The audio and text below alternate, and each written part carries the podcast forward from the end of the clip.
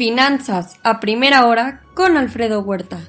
Muy buenos días. Ya son 323 millones el total de infectados, más de 6 millones el contagio de ayer en el mundo. Ya son 9.561 millones de dosis aplicadas en el mundo. Estados Unidos disminuye su ritmo diario a 690 mil. México se mantiene bajo en 55 mil y China en 6.6 millones. Las infecciones a nivel mundial siguen en récord. Ahora también crece el riesgo geopolítico. Estados Unidos critica a China por incrementar los vuelos cancelados eh, a través eh, de algunos casos positivos de COVID en algunas regiones del país chino. Estados Unidos tomará medidas como respuesta. La OTAN rechaza la expresión de Vladimir Putin y la exigencia de no incorporarse a la OTAN a países vecinos. En el inter de las conversaciones, Rusia inicia maniobras militares a gran escala en la frontera con Ucrania y Georgia. La CEPAL redujo la expectativa de México de crecimiento del 3.2 al 2.9% anual, ligeramente arriba del crecimiento económico de América Latina y el Caribe. Santander evalúa la posibilidad de compra de Banamex para igualar a BBV pero enfrentaría problemas de la COFESE al crear un duopolio.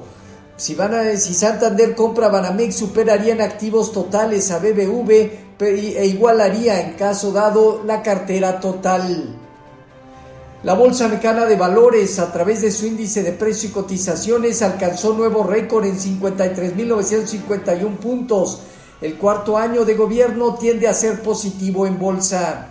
Hoy el mercado aguarda el dato de inflación al productor que podría alcanzar en Estados Unidos a diciembre el 9.8% anual, luego del dato de inflación al consumidor.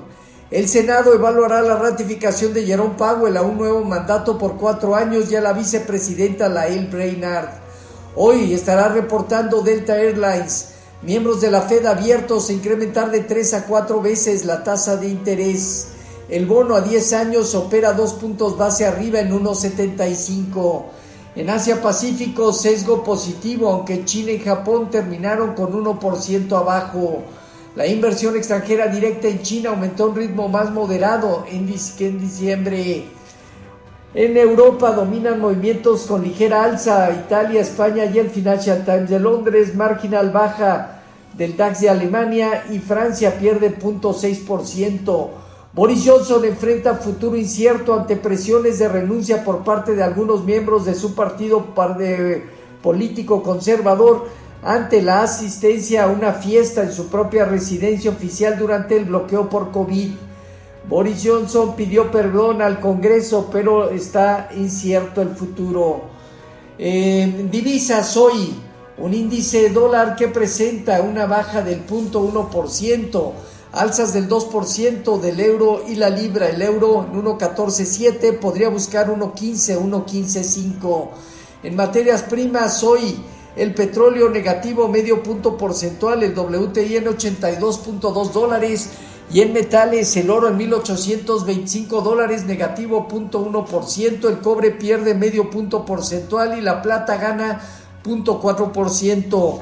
Ayer cierres positivos de las bolsas en Estados Unidos dentro de una consolidación técnica de mercados en espera de más datos ligados a empleo eh, e inflación.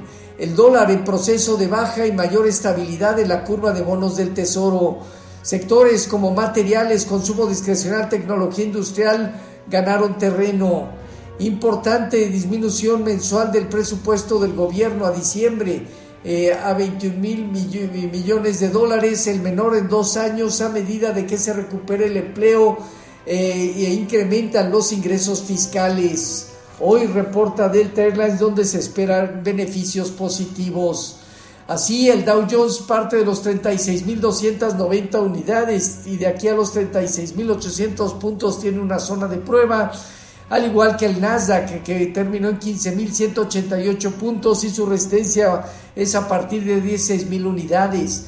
El Standard Poor's en 4.726 puntos tiene hacia los 4.830 unidades una fuerte resistencia. El rendimiento del bono a 10 años se colocó en 1,73% hoy. El informativo está cerca de 1,75%. Con respecto a nuestros mercados, tipo de cambio terminó en 20.35 a la venta, o apreciándose 0.2%. Sigue validando una zona baja estimada de 20.50 a 20.30, dejando zona superior a partir de 20.85 a 21 si supera niveles de 20.65. Fondeo diario, papel ornamental en 5.51 y bancario en 5.60, la tía 28 días en 5.72, el índice de precios y cotizaciones terminó nuevo máximo histórico al ganar 1.68% y establecerse en los 53.951 unidades con una operatividad eh, promedio diario.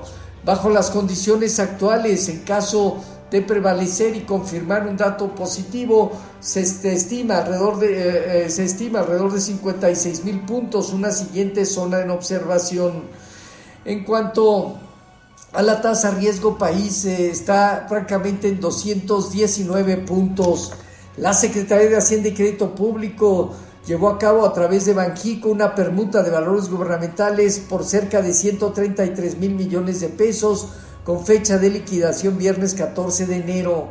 Alcea está reestructurando deuda ya en Europa, eh, eh, básicamente quiere aplazar, eh, reestructurar con mayor perfil, mejor perfil a través de nuevas emisiones a mayor plazo, mil millones de euros. Hoy solicitudes por su desempleo, precios al productor, discurso de Brainard, gobernadora de la Fed, emisión de bonos a cuatro semanas y a 30 años. En México no hay información económica relevante, los eh, futuros se mantienen marginalmente arriba, Standard Poor's Dow Jones, neutro el Dow, eh, perdón, neutro el Dow Jones, positivos marginales, Standard Poor's y Nasdaq, tipo de cambio 20, casi 20-40 a la venta, 0.3% de incremento. Así, finanzas a primera hora con lo más relevante hasta el momento.